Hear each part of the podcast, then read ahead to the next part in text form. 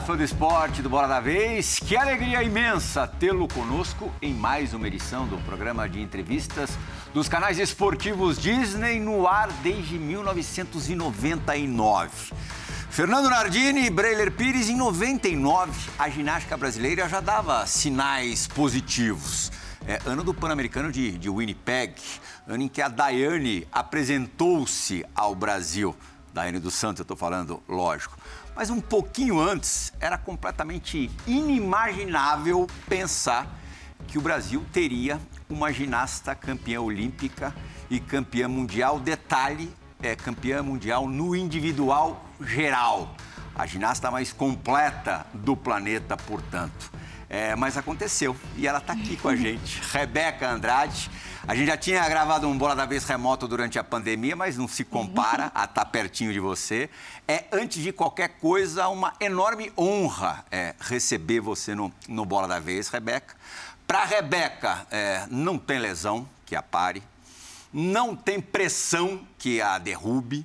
É, muito pelo contrário, é, ela já passou por tudo isso e saiu-se do jeito que eu falei, super bem parece ser inatingível. A gente, Rebeca, primeira pergunta para você, agradecendo a tua, a tua vinda aqui ao estúdio.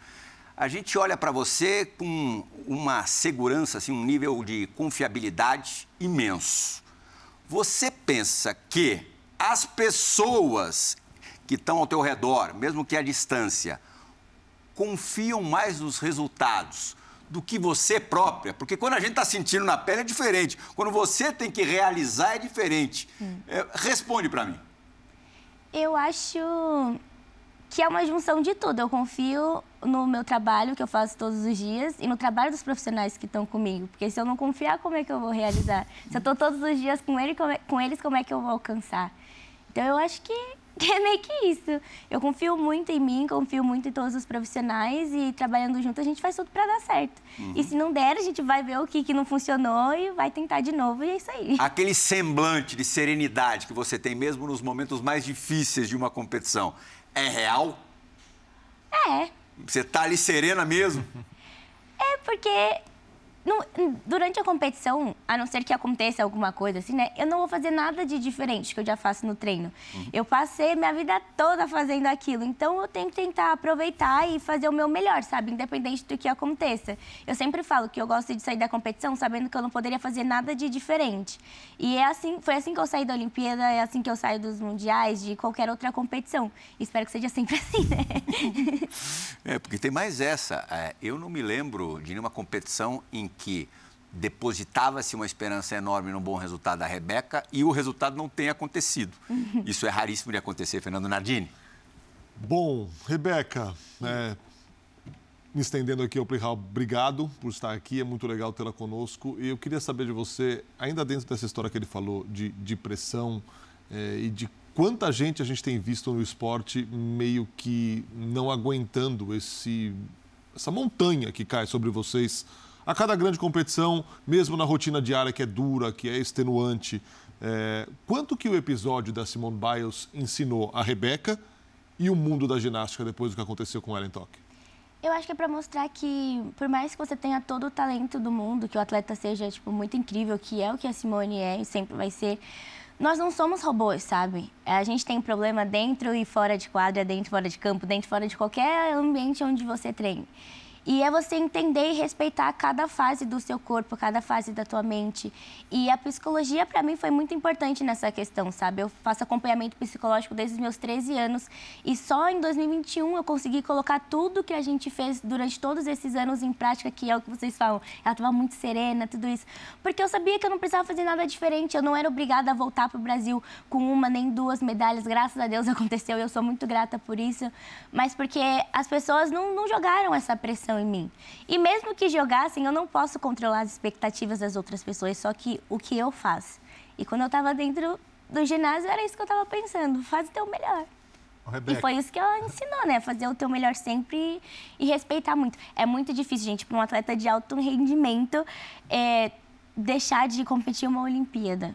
Ela só acontece de quatro em quatro anos. Não é palhaçada, não é Ainda brincadeira. Mais estando lá, né? Exatamente. É. Não, é, não é brincadeira. E, tipo, é, é doído. Ainda mais você tendo que escutar todo mundo do teu país falando que você tá com medo, que você não quer fazer, tá com preguiça, sei lá, qualquer outra coisa que seja.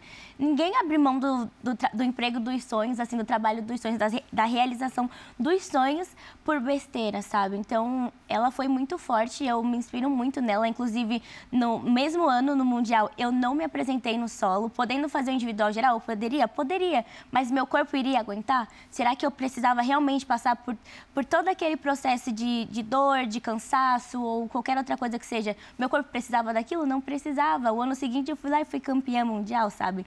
Então, tem coisas que a gente precisa trabalhar e trabalhar com inteligência. Eu conversei muito com o Chico, que é o meu treinador, com os médicos, com a minha equipe, e eles super me respeitaram e deu tudo certo. Então, acho que é isso. Quando a gente se entende, quando a gente se respeita, as coisas funcionam. E é óbvio que vocês competem umas com as outras, mas como é o contato entre as ginastas? Com a Simone Biles, por exemplo, você já teve abertura de conversar e até de falar sobre isso? Existe esse, esse campo para aproximação com atletas que competem entre si? Eu não falei com ela, na época da Olimpíada a gente ainda estava em pandemia, assim, né? Então não, não podia ficar muito perto uma pessoa da outra. Uh, mas eu já tive outros contatos com ela no Mundial de 2018, que eu estava me recuperando, que eu tinha lesionado em 2017. Ela super me deu forças, assim, ela falou, acredita, você é muito boa, você é muito talentosa, você vai conseguir, não sei o quê. E, tipo, imagina a melhor do mundo falando aquilo pra você. Eu falei, meu Deus, Simone tá falando que eu vou conseguir, agora eu vou conseguir. Foi tipo isso, assim. Então, por... nós somos rivais só dentro do ginásio, assim, tipo, na competição, sabe? Porque fora isso, a gente entende uh, como é difícil você chegar onde você chega, sabe? Como é difícil se manter onde você chegou já.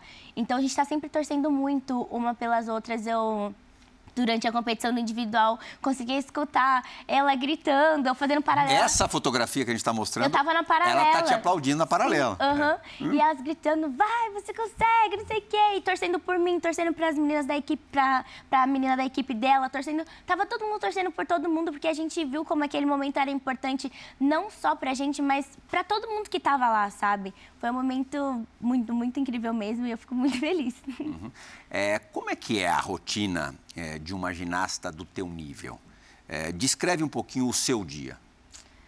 Eu acordo 7h20, aí eu faço tudo que eu tenho que fazer em casa, né? Me arrumar, né? Tomar café. Demora muito esse processo de se arrumar ou não?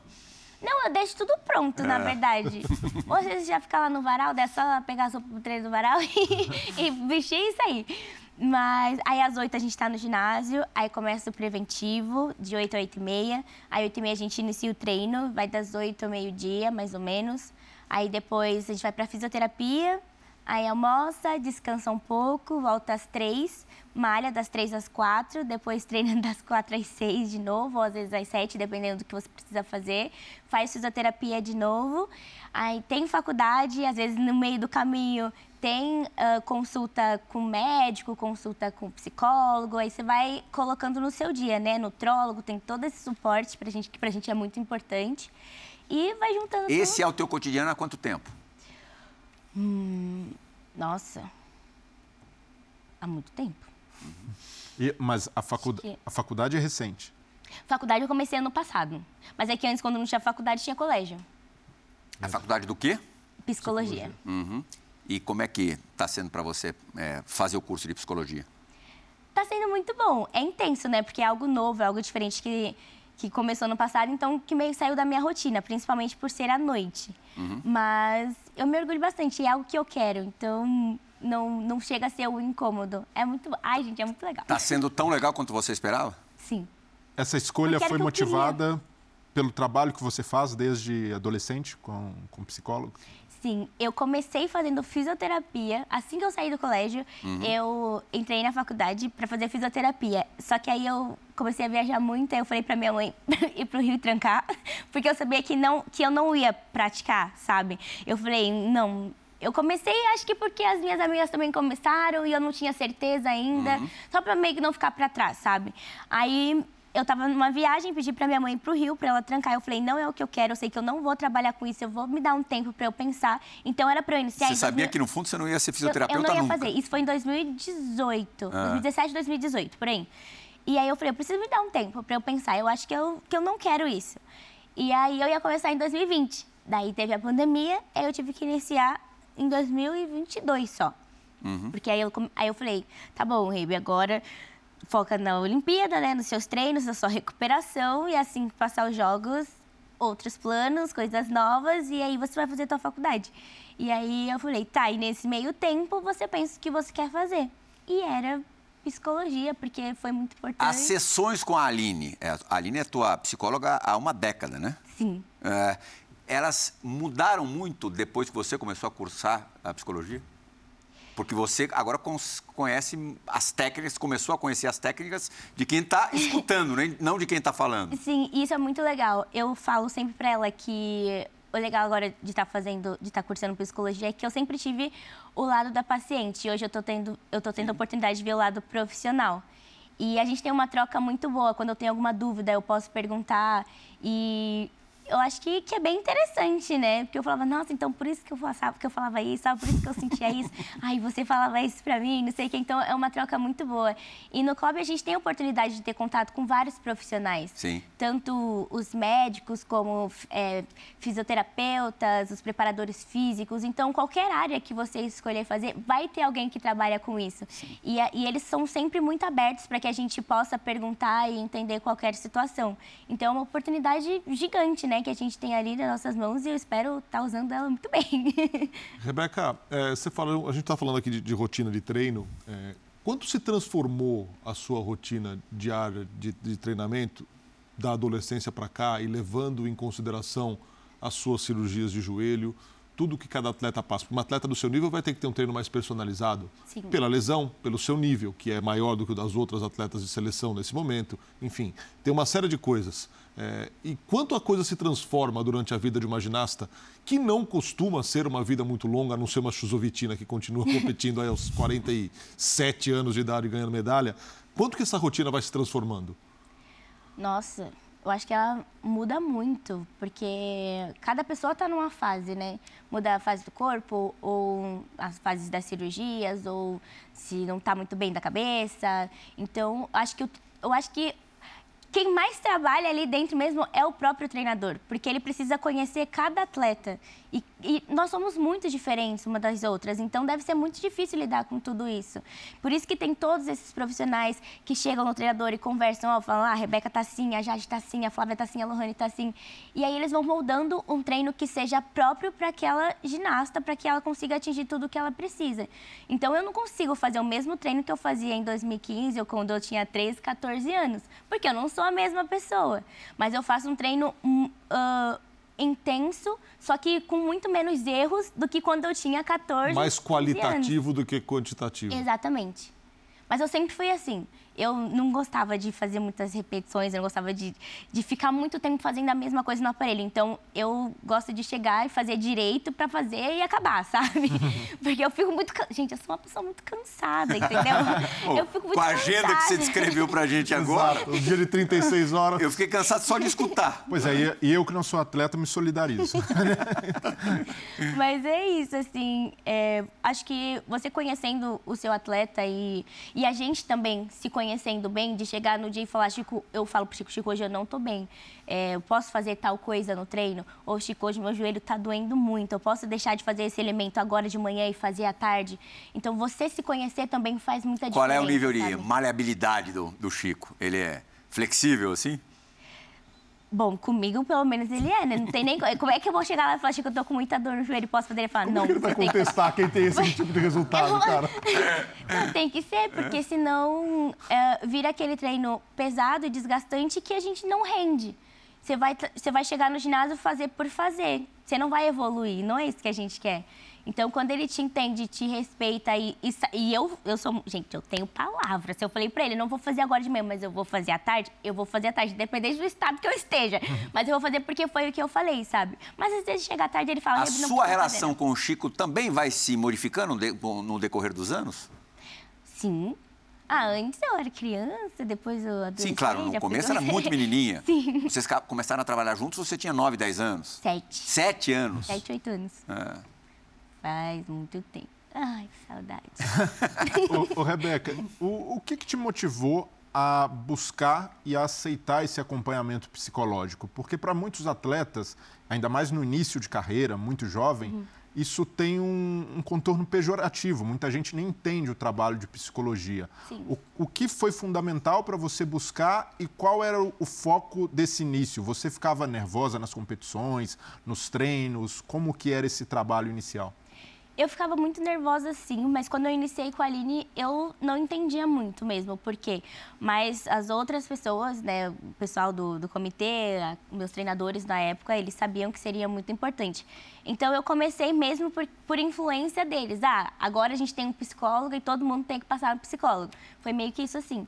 E aí durante o... E eu era uma pessoa muito fechada, sabe? Eu só contava os problemas para minha mãe e para minha irmã às vezes pro Chico, pra Kelly, que eram os meus treinadores na época, mas de tudo mesmo que acontecia na minha vida era só pra minha mãe e pra minha irmã.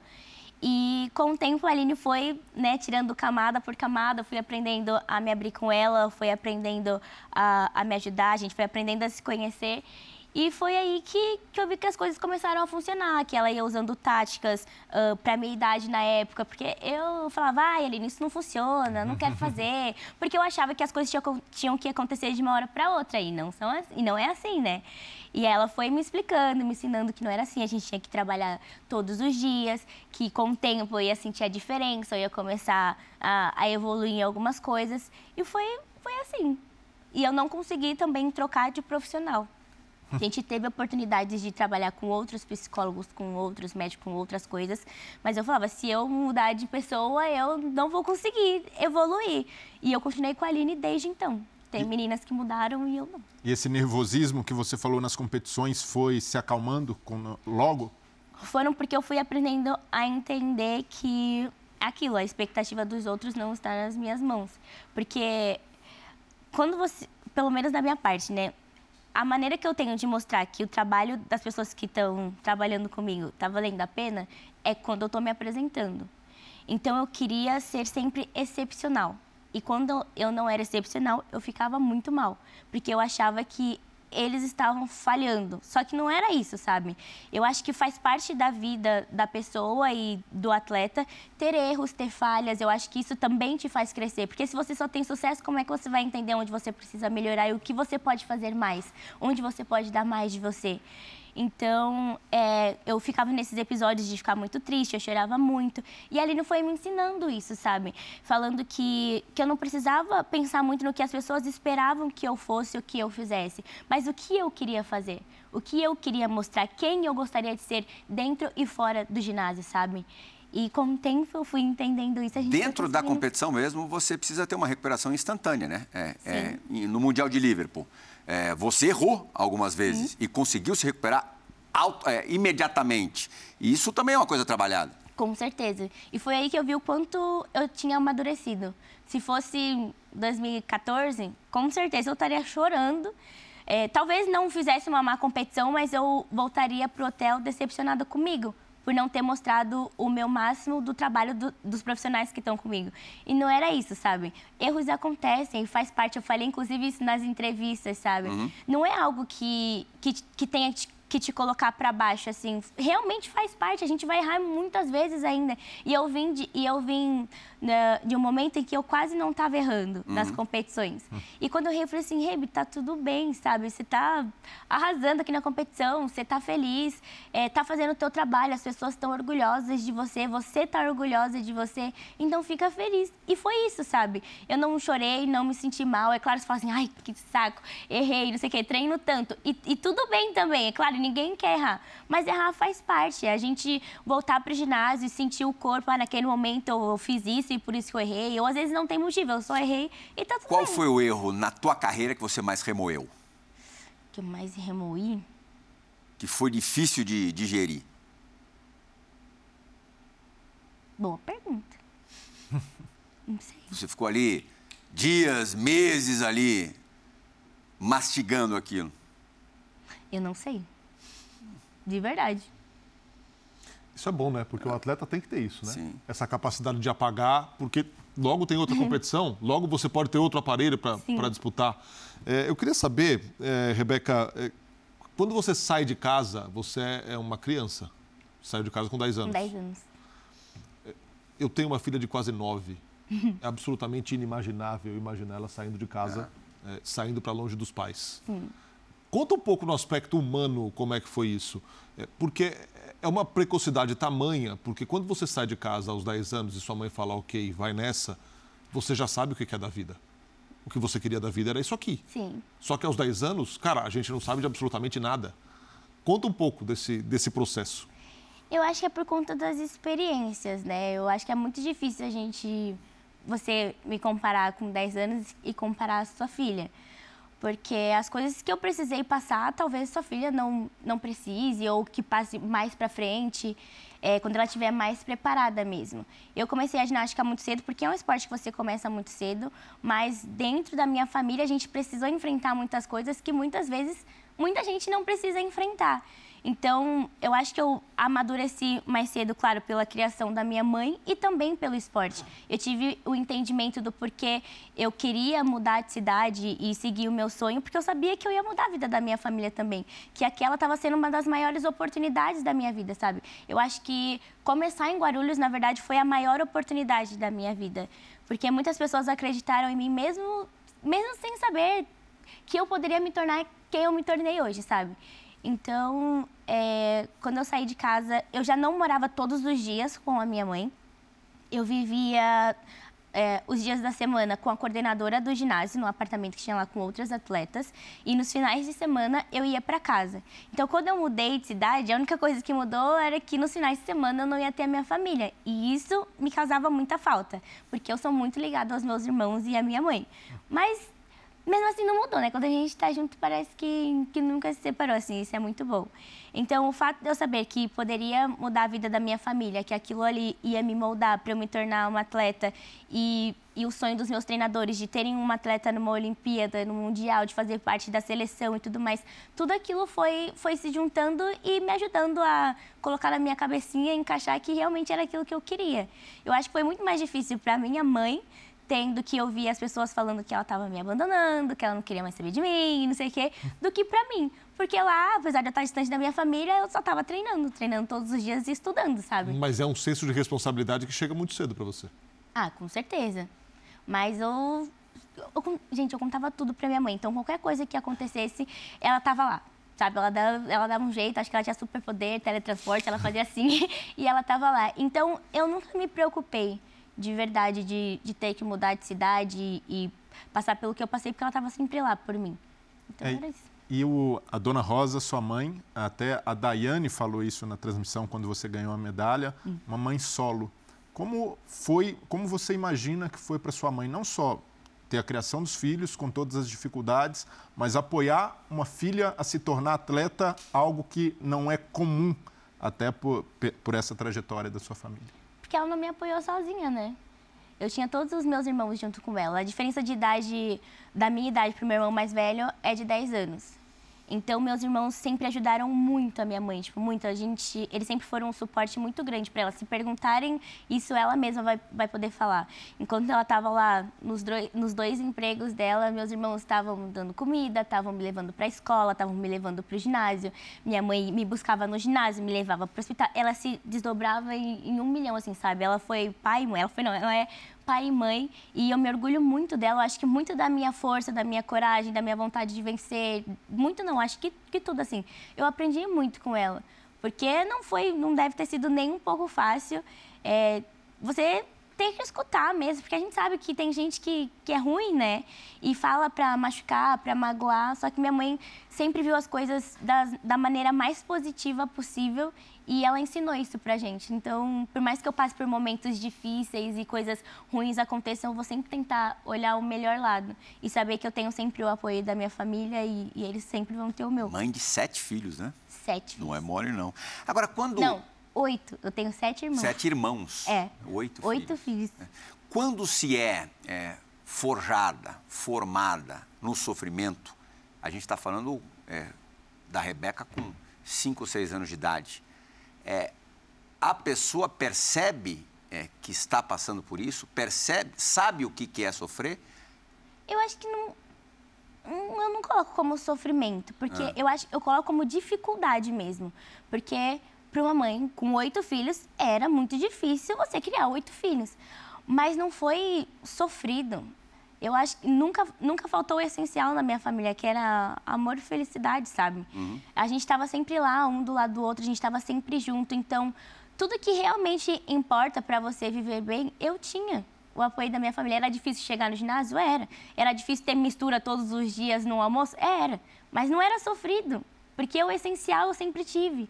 E foi isso que minha mãe sempre ensinou pra gente, sabe? Uhum. Então, é nisso que eu acredito. E eu sabia que era difícil, eu tinha consciência disso, não só eu, mas todos os meus irmãos. A gente aj tentava ajudar a nossa mãe de todas as maneiras possíveis. Meus irmãos já pegaram latinha, já venderam papelão. Eu mesma também adorava lá ganhar o dinheiro pra comprar bala, levar as coisas lá no ferro velho pra comprar bala.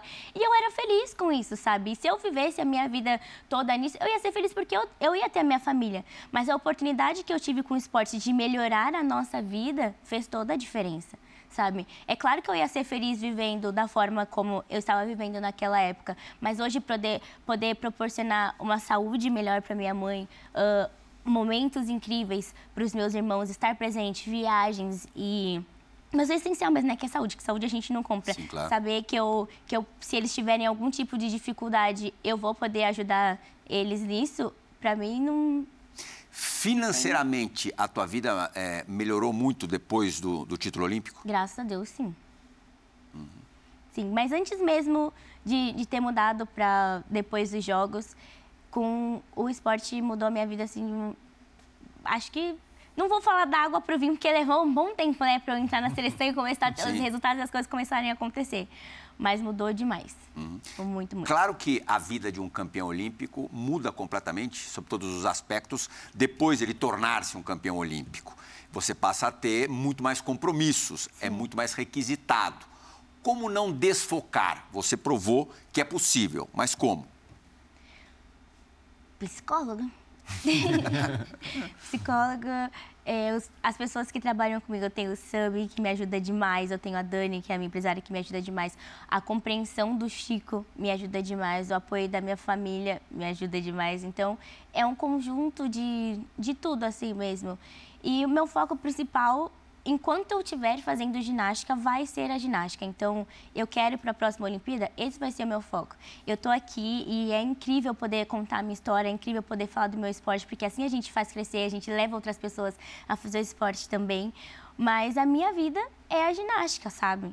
E agora a faculdade também, né, gente? Faculdade, faculdade que eu é quero porque, me assim, formar. Você, além do mais, e talvez seja uma das partes principais, é, você atingiu todos os seus objetivos campeã olímpica e campeã mundial. É, e, e, continua com o mesmo apetite de antes? Com certeza. É. Mesmo com os objetivos atingidos? Porque é comum a gente, e aí não há, não, não há nenhum mal nisso, é comum a gente ver atletas de diversas modalidades que depois dos grandes objetivos alcançados, tiram um pouquinho o pé. Em qualquer atividade humana, eu Sim. acho. É, você chegou ali num, numa situação que você, a tendência é você tirar o pé. Com você isso não está acontecendo. Queria saber como é que você trabalha isso. É que não é questão de chegar e, e ganhar outra medalha, sabe? De ser a melhor. Eu acho que é a vontade de ir para uma competição e fazer o meu melhor. Eu acho que eu ainda posso mostrar o melhor da Rebeca. Então, é isso, eu quero muito que a gente uh, vá para a competição como equipe. Eu acho que, na verdade, individualmente eu conquistei tudo que eu poderia e gostaria de conquistar mesmo, são as minhas medalhas. Mas eu queria muito ter o nosso resultado como equipe, que já veio no Mundial do ano passado, que a gente ficou em quarto Quarta e foi algo. Colocação, tipo, né? Exatamente. Podia até ter sido um pouco melhor, mas já foi ótimo. Não, sim, ah. com certeza. E, e é algo que eu me orgulho demais e eu sei que o Brasil pode mostrar mais ainda. Então, essa vontade que me faz acordar todos os dias e continuar continuar treinando e dando o meu melhor no ginásio, sendo num dia bom, num dia ruim, num dia feliz, num dia triste. É, e é saber que as meninas estão querendo as mesmas coisas que eu, sabe? O Chico está trabalhando pela mesma coisa que eu. E E é isso. Eu acho que o resultado é consequência do nosso trabalho. E eu dou 110% de mim dentro do ginásio e espero que, que a gente tenha um resultado aí maravilhoso, mas que não, se não vier também, não, não vou ficar decepcionada, porque eu vou saber que eu fiz tudo que eu podia. Uhum. Então é, é de querer acordar todos os dias para fazer o melhor, não, não só ganhar a medalha. Porque depois o que vai ficar na minha cabeça são as memórias do que eu fiz durante todo esse tempo, uh, de tudo que eu vi, de tudo que eu vivi, das experiências. As medalhas vão estar lá para me lembrar sempre, mas as pessoas talvez não. Então, cada momento gostoso de carinho, de alegria, de felicidade, até mesmo de tristeza no momento ruim, receber um abraço da Lohane, por exemplo, depois que eu me lesionei em 2019, eu nunca vou esquecer disso. Aliás, conta essa história, porque essa história é ótima. Foi um abraço no meio da noite, não foi? Foi. Eu tinha lesionado, né, na competição. A terceira lesão. A terceira lesão foi em 2019. E a, aí eu voltei pro hotel, a Lô tinha a competição no dia seguinte, que ela tinha pego o final de solo. E aí eu tava chorando muito, mas eu tava chorando muito, mas aquele, aquele choro que você tem que chorar meio em silêncio, né? Pra não atrapalhar outra pessoa. Eu tava assim. mas eu ficava assim. Só escuta o soluço. Você fala, tá com soluço ou você tá chorando? Era tipo isso. E aí eu lembro que eu falava na minha cabeça que eu só queria um abraço, porque a minha mãe não estava lá, minha irmã não estava lá, o Chico não estava lá, e eu só queria Você pensando isso? Pensando, pensando. Eu não falei nem assim. Tá. Não, foi na cabeça mesmo. Eu só queria um abraço, eu queria me sentir acolhida de alguma forma. E as pessoas que poderiam fazer isso por mim não estavam lá. E aí, na minha cabeça, eu falei assim, Senhor, por favor, me, me acolhe, me ajuda, não sei o quê. Nananana. E aí, a Lohane, sem abrir os olhos, porque ela já estava dormindo, sem abrir os olhos, ela tirou o edredom da cama dela, aí ela foi para minha cama e ela só me abraçou. E, tipo, naquele momento eu senti que não estava na minha hora de parar e que eu ia voltar e que eu ia conseguir voltar. Eu não digo nem que eu ia conseguir ser campeã, não sei o que, não, não, não. que eu voltaria e eu conseguiria mostrar mais uma vez do que eu era capaz mesmo, sabe? É, individualmente e para a equipe. Uhum. E foi incrível. Nas três lesões, você cogitou em algum momento parar? Nas três. Nas três. Eu não, eu não lembro em qual agora, não sei se foi 2017 ou 2019, 2015 não foi. Mas que eu... Em 2017 você chega até no Mundial de Montreal como favorita. A Simone uma Biles não estava. Sim, eu era uma das favoritas e eu estava super bem. Era um ano que eu estava tipo, muito, muito bem. Eu parecia um touro de tão forte que eu estava e eu quase não errava, sabe? Eu estava tipo, muito bem mesmo. E aí, quando aconteceu, eu falei, não tô acreditando. Tipo, minha vida, na hora, né, você pensa, minha vida acabou. Porque, mais uma vez, uma lesão muito difícil no mesmo joelho.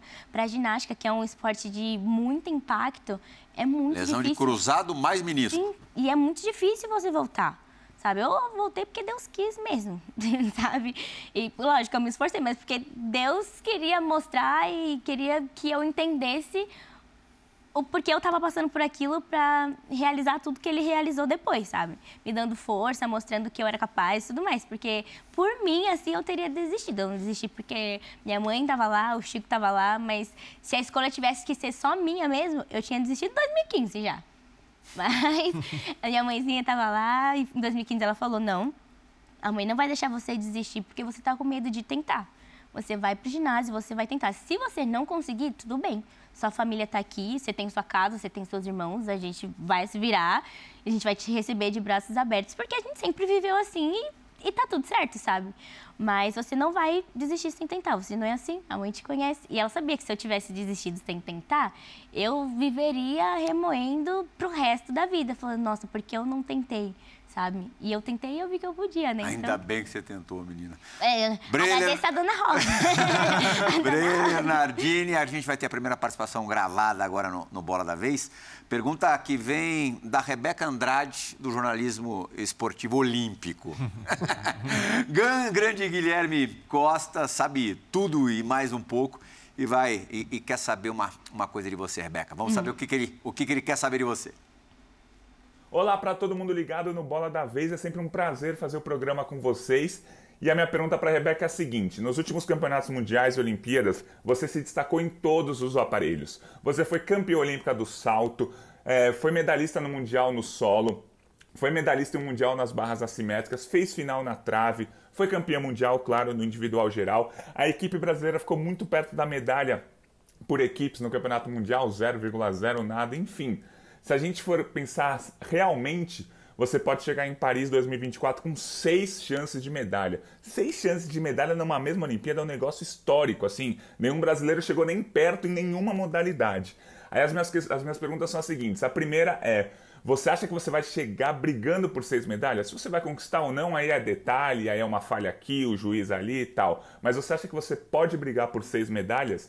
E a minha segunda questão, já emendando, é o quanto isso te tira um pouco de pressão, porque quando você tem uma chance de medalha só, é um tiro só, caiu, já era. Quando você tem seis chances de medalha, você pode se recuperar durante a competição. No Mundial do ano passado, por exemplo, você falhou nas eliminatórias do salto, mas depois se recuperou, foi ouro no individual geral, bronze no solo, fez uma final por equipes muito boa. Enfim, essas duas perguntas. Dá para brigar por seis medalhas na Olimpíada de Paris e o quanto isso te tira um pouco da pressão?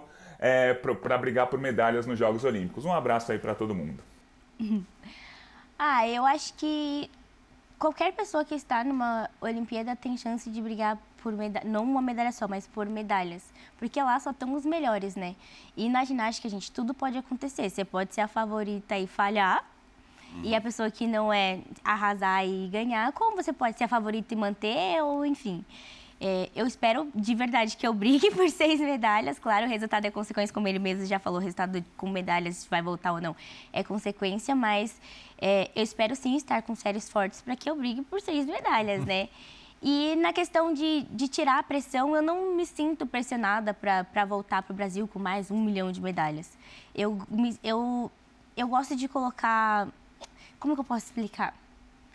É que eu já repeti várias vezes, é de chegar e fazer o melhor mesmo, uhum. sabe? Porque eu sei de toda a minha capacidade. Vocês assistindo sabem de todas as capacidades. O meu treinador sabe melhor que ninguém de toda a minha capacidade. Então, eu quero mesmo chegar e, e fazer o melhor. A expectativa dos outros, eu não, não posso controlar, não está nas minhas mãos. E eu sei que vocês querem que eu ganhe e que traga muitas coisas para o Brasil. E isso é muito bom porque é energia positiva. Eu acredito muito na energia das pessoas e obrigada por isso.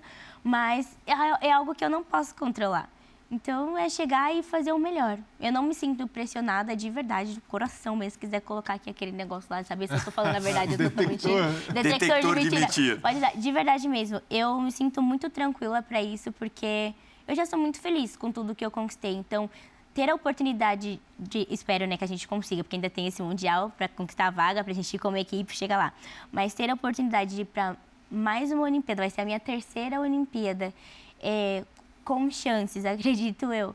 E conseguir mostrar tudo que eu posso mostrar é, é demais, né? É, e mesmo que você não se sinta pressionada, há sempre um grau de expectativa.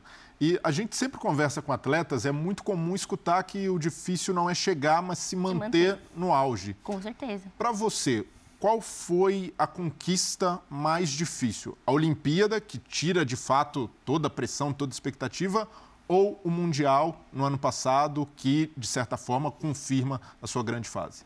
Eu acho que o Mundial, porque na Olimpíada, como eu estava voltando de cirurgia, uh, eu não tinha feito todas as minhas apresentações dos anos anteriores, porque a gente estava nesse meio de pandemia e tudo mais. Então as pessoas não sabiam como eu estava. Então elas não esperavam muitas coisas que eu fiz lá. Uhum. Então foi meio que minha surpresa. E aí eles ficavam ansiosos esperando para as finais daí, sabe? E no mundial eles já tinham mais ou menos uma ideia do que eu estava fazendo e esperavam que eu repetisse ou que fosse melhor.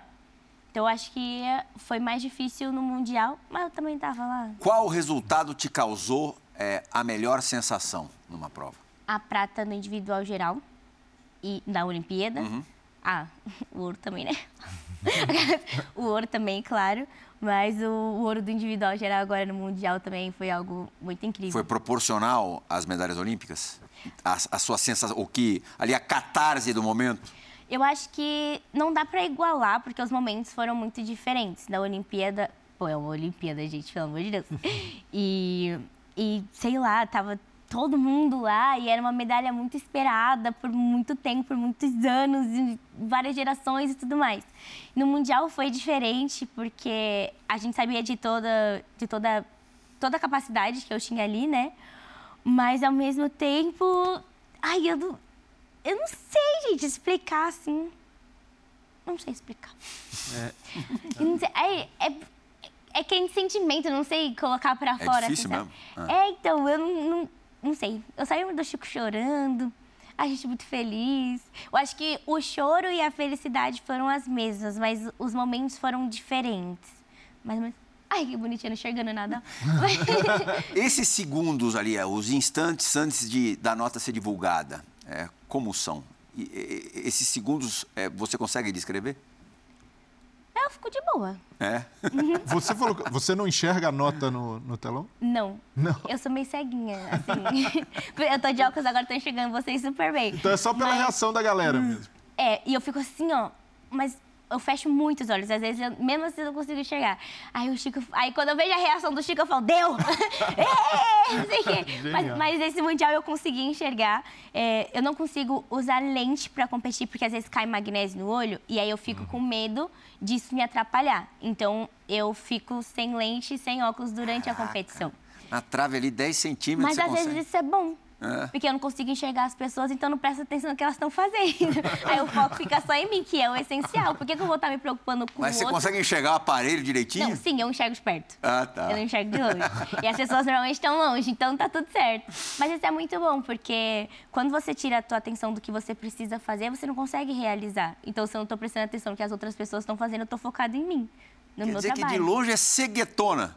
Sim. Maravilhosa É. essa técnica. Juro, eu não, eu não consigo. Eu vejo, né, a silhueta da pessoa, vejo que tem alguém ali da minha frente, mas não consigo enxergar o rosto, se ela tá falando, não, não vou conseguir fazer leitura labial, não consigo. Não sei se ela tá piscando.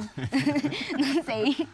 Rebeca, é, é difícil para os atletas, esses que têm resultados como os seus, eles, eles assumirem, eles se colocarem nesse patamar, nessa prateleira. Mas, para obter esses resultados, o preço é muito alto. Você sabe muito bem o preço que você paga por isso e que pagou depois de três cirurgias no joelho, depois do tanto que você treina, da sua rotina maluca que você acabou de dizer. É, só que você continua com apetite. E a gente tem aí outros grandes nomes, o Michael Phelps, que voltou numa Olimpíada ainda melhor que a outra, a própria Simone Biles na sua modalidade, Federer, Nadal, Djokovic no tênis, cara que ganha, ganha, ganha e continua ali. É, qual é o segredo? O que, que tem dentro de vocês? O que, que tem dentro desse tipo especial de pessoa para conseguir ir, para continuar indo atrás desse, desses objetivos, tendo já conquistado esses objetivos? Eu acho que é vontade e continuar tendo os objetivos. Eu acho que se você não faz um. Se você não tem um planejamento do que você quer alcançar na sua vida, como é que você vai lutar por alguma coisa? Pelo menos da minha parte, tá, gente? Eu não sei como eles pensam, como eles se preparam, mas eu penso muito nisso. Se eu não tivesse a, a minha vontade e o objetivo de estar numa próxima Olimpíada, por que, que eu ia continuar treinando? Se eu não quero eh, ter o meu melhor resultado com, com a minha equipe, por que, que eu vou lutar pela minha equipe? Por que eu não vou treinar só por mim? E não é isso que eu quero. Individualmente, eu conquistei tudo que eu queria e eu quero muito realizar muitas coisas ainda com a minha equipe. E se eu parar de treinar, né, se encerrar, eu quero muito que a minha equipe continue realizando resultados que eu esteja ou que eu não esteja junto. E vai continuar sendo um objetivo. Eu vou dar algum jeito de trabalhar com eles para, né? Você já sente um legado dentro da seleção, para quem está chegando? Com certeza. Hoje a gente é, é um outro tipo de, de inspiração, né? Eu acho que com as crianças, né? Eu me vejo como eu via a Dai na minha época. Sabe, as crianças chegarem e falarem, eu quero ser como você, você é incrível, você é maravilhoso, eu te assisti tal dia, ai, eu vejo todas as suas competições. Era o que eu pensava da Dai. Você tem cruzado com muitas Rebequinhas? Demais. Pô, lá no Flamengo tem um monte. Ai, mas é muito bom. Ai, é muito gostoso treinar e ver ah, a- mudança que a gente fez, né? Não, não só eu, como a Flá, que inspira bastante também, a Jade, que ainda continua treinando e continua inspirando, a Lohane, todas as meninas da seleção, as meninas que estão chegando agora também se inspirando na gente, que já já também vão se tornar inspirações para as próximas gerações. E isso é o que me motiva mesmo a continuar treinando. Eu vi depois da Olimpíada a mudança que a gente fez e eu acho que a pandemia, de certa, a pandemia foi muito ruim, mas também foi boa nessa questão, porque o pessoal conheceu muitos esportes que nunca tinham escutado falar, porque a gente só estava assistindo pela televisão, Sim. sabe? Então, o conhecimento e é, de vários esportes cresceram demais. Então, a busca não foi por um esporte só, que é aquele que você vê todos os dias, mas por vários outros. E isso é muito legal, sabe? E Tem, até, tem até um vídeo seu, bem novinha, falando que queria ser como a Daiane. Cara de ratinho. Acho que é uma reportagem da TV Globo, não foi? Se ela começou tarde e conseguiu, eu posso conseguir também. Eu falei, meu Deus Mas, mas, é, mas é muito bom esse vídeo porque mostra o poder da representatividade. Sim. De se enxergar no outro, de se enxergar numa referência. Como a Daiane foi essa referência para você começar e progredir na ginástica, sendo uma mulher negra, já que a ginástica é um esporte elitizado, um esporte em que, antes da Daiane, a gente não enxergava pessoas pretas. Para você, qual foi o poder Na carona imagem? da sua pergunta, uma pergunta parecida do Edu César, participando aqui via Twitter, nosso colega. O Brasil, historicamente, é um país que maltrata os negros. O que, que representou para você a força da Daiane dos Santos enquanto rainha do tablado para seguir o mesmo rumo? Foi com quem me identifiquei, né? Que eu olhava pra televisão e falava, nossa, a gente é igual, sabe? Então, e o carisma também e, e a vontade de querer ajudar. A Day, ela sempre foi muito assim. É, desde quando eu era pequenininha, que eu era uma ninguém ali, né, até então.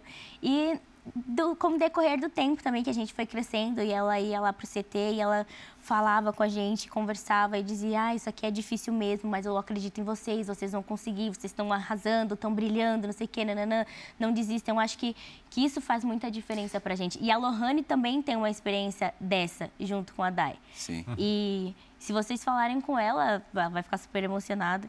E a gente consegue entender o poder que a representatividade traz pra gente. Pra mim é um orgulho ser uma mulher preta e poder inspirar tantas crianças e, e jovens pretos, não só pro esporte, mas pra vida, pra eles acreditarem que, que eles são capazes. Talvez que pra gente seja mais difícil mesmo, sabe? A gente tenha que mostrar duas, três vezes mais, mas que a gente é capaz de realizar.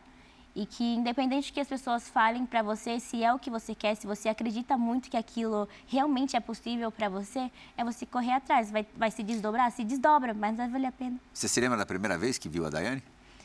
Foi em Guarulhos. É, mas da ocasião, assim, especial? Ela foi junto com a Laís, né? E elas foram fazer um treino lá, porque o o, o ginásio de Guarulhos era tinham aparelhos assim novos, muito bons assim. E aí elas foram pro ginásio e eu lembro que o meu primeiro contato com ela, eu- quando eu contei isso pra ela, ela não lembrava. Eu tava aprendendo a fazer um exercício que na ginástica é muito básico, mas que eu tava aprendendo, né? Então pra mim era muito difícil, que era o giro. E eu não estava conseguindo fazer, eu caía, não sei o quê. E aí ela chegou em mim e falou assim: O que está acontecendo que você não está conseguindo fazer? Aí eu falei: Eu não sei fazer isso aqui, é muito difícil esse exercício. E ela: Tá bom, então eu vou tentar te ajudar. Aí eu falei: Tá bom. Aí eu fiquei assim: né? Tá bom, pode fazer. Aí ela foi me mostrou. E aí do, aí, do jeito que eu estava fazendo, que era como o treinador tinha passado, eu não estava conseguindo. E ela foi e falou assim: tenta fazer dessa forma, que era da maneira como ela fazia. E eu fui e fiz, e aí eu consegui. Aí ela falou assim: quando você não estiver conseguindo fazer alguma coisa, você não precisa ficar triste que você, tá- que você não está conseguindo. Tenta fazer de outra maneira. Porque as coisas vão acontecer assim mesmo, né? Sim. Se você não está conseguindo fazer de- resolver o problema de um jeito, você vai dar um jeito de, de resolver de outro. Sempre tem uma manha. Exatamente. E aí ela meio que quis me falar isso, assim, sabe? Nossa, eu fiquei encantada que a Daiane chegou em mim, tocou em mim. Eu falei, agora tô possuída pelo ritmo ragatanga da Daiane. Ah, dia. Daiane dos Santos pede passagem no Bola da Vez. Ela tem uma pergunta para você também. Nossa seg- segunda pergunta gravada será da grande Daiane. Oi, Rebeca, tudo bem? Bom, a gente está num ano super importante para o esporte olímpico, um, um ano onde a gente tem aí as vagas disputadas, as últimas vagas disputadas para os Jogos Olímpicos de Paris acontecendo, através dos pré-olímpicos e na ginástica também acontece, né? não vai ser diferente. A gente tem também esse ano Jogos Pan-Americanos, essa competição que pra gente é muito importante por ser uma competição do continente, né, ali ah, disputada.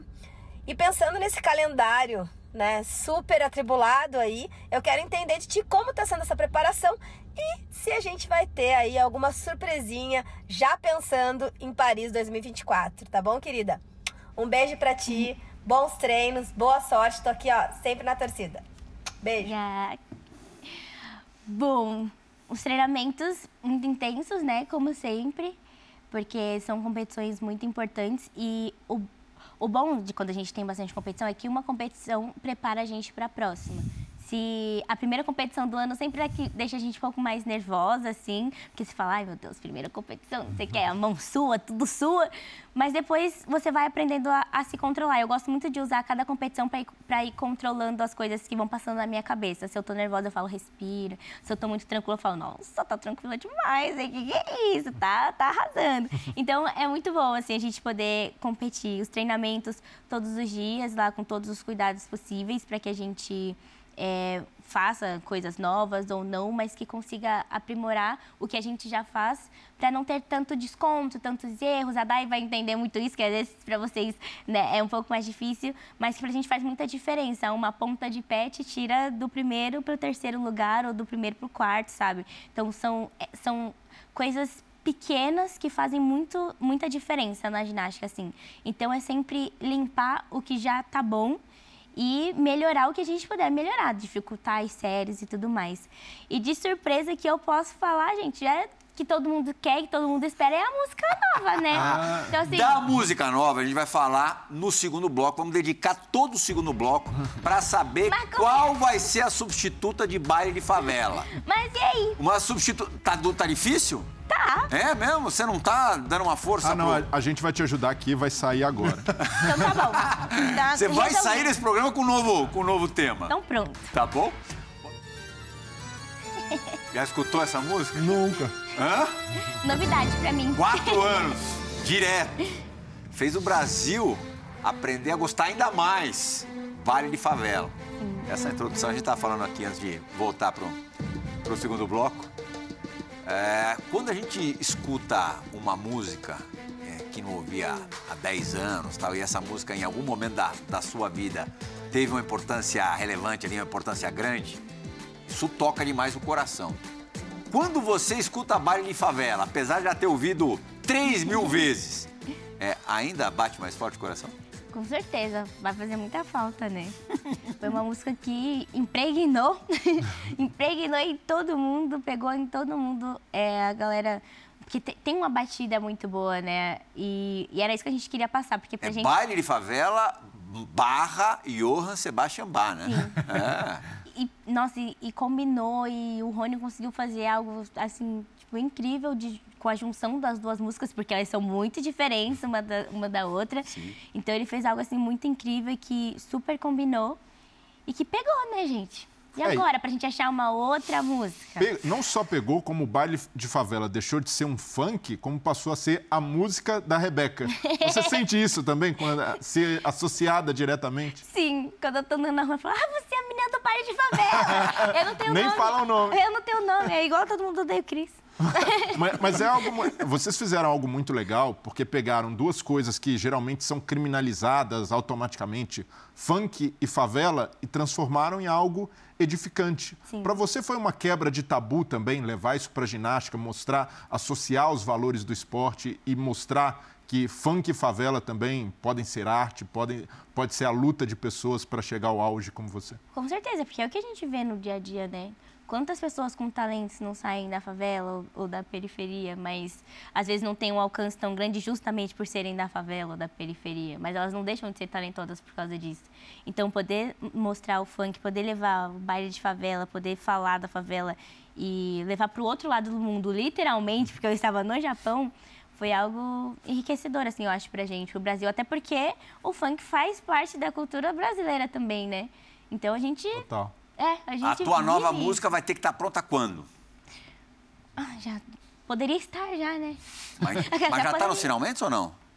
Não sei. Porque você vai trocando figurinhas com o Rony, né? Gente, o Rony, eu já falei pra vocês, ele veio com surpresa das últimas duas vezes. Espero é. que ele faça uma surpresa agora também. Mas aí é, é como quando a gente ganha um presente, você tem que, ah, gostei e tal, mesmo você ter gostado muito, ou você é. é... Não, se eu não, gost... se eu não gostar. Você fala, sim. na bucha. Sim, eu posso falar. Até porque é. eu tenho que gostar do claro. que eu vou apresentar, né? Se eu não gostar, como é que vocês vão gostar? Porque daí eu não vou fazer a uma música, boa apresentação. pra você tem uma influência grande é, em como você realiza a prova? Sim. Com certeza. Se eu não gostar, eu não vou estar feliz, não vou ter vontade de fazer. e aí a gente precisa ser sincero, tem que falar. Uhum. Eu, quando eu escutei a primeira vez o Baile de Favela, eu estava saindo do pop americano, que era é, uma mistura das músicas da Beyoncé na época. E sair de um pop americano para ir para um funk foi algo que, que mudou demais, assim, de uma hora para outra para mim. E carrega outro tipo de representatividade Exato. também. Exato. E aí eu virei e falei assim, hum, funk? Será? Aí eu escutei mais umas três vezes e falei assim, caraca, não, tá muito bom, é muito bom. E aí o que me fez me conectar ainda mais com a música foi quando a gente começou a montar a coreografia. Porque aí eu, eu montei a coreografia junto com o Rony, eu ajudei uhum. também. Então isso me conectou com a música e eu vi o quanto a música é, combinava comigo. E eu comecei a entender, né, também os, as coisas da música e tudo mais. E aí deu tudo certo. Você acha que vai ser funk também, a substituta? A gente, a gente vê sempre o produto final, né? Com vocês se apresentando. Um minuto para acabar. Sim. Conta um pouquinho, em um minuto, como que é esse processo? Porque são várias etapas. É a confecção da música, a junção de, às vezes, mais de uma música, é a, a, sua rotina, é a sua coreografia, são os elementos da ginástica que você tem que colocar nisso. Conta um pouco do processo. Primeiro, a gente começa com a música pronta. Às vezes a música não está toda pronta, mas já tem uma base do que é a música.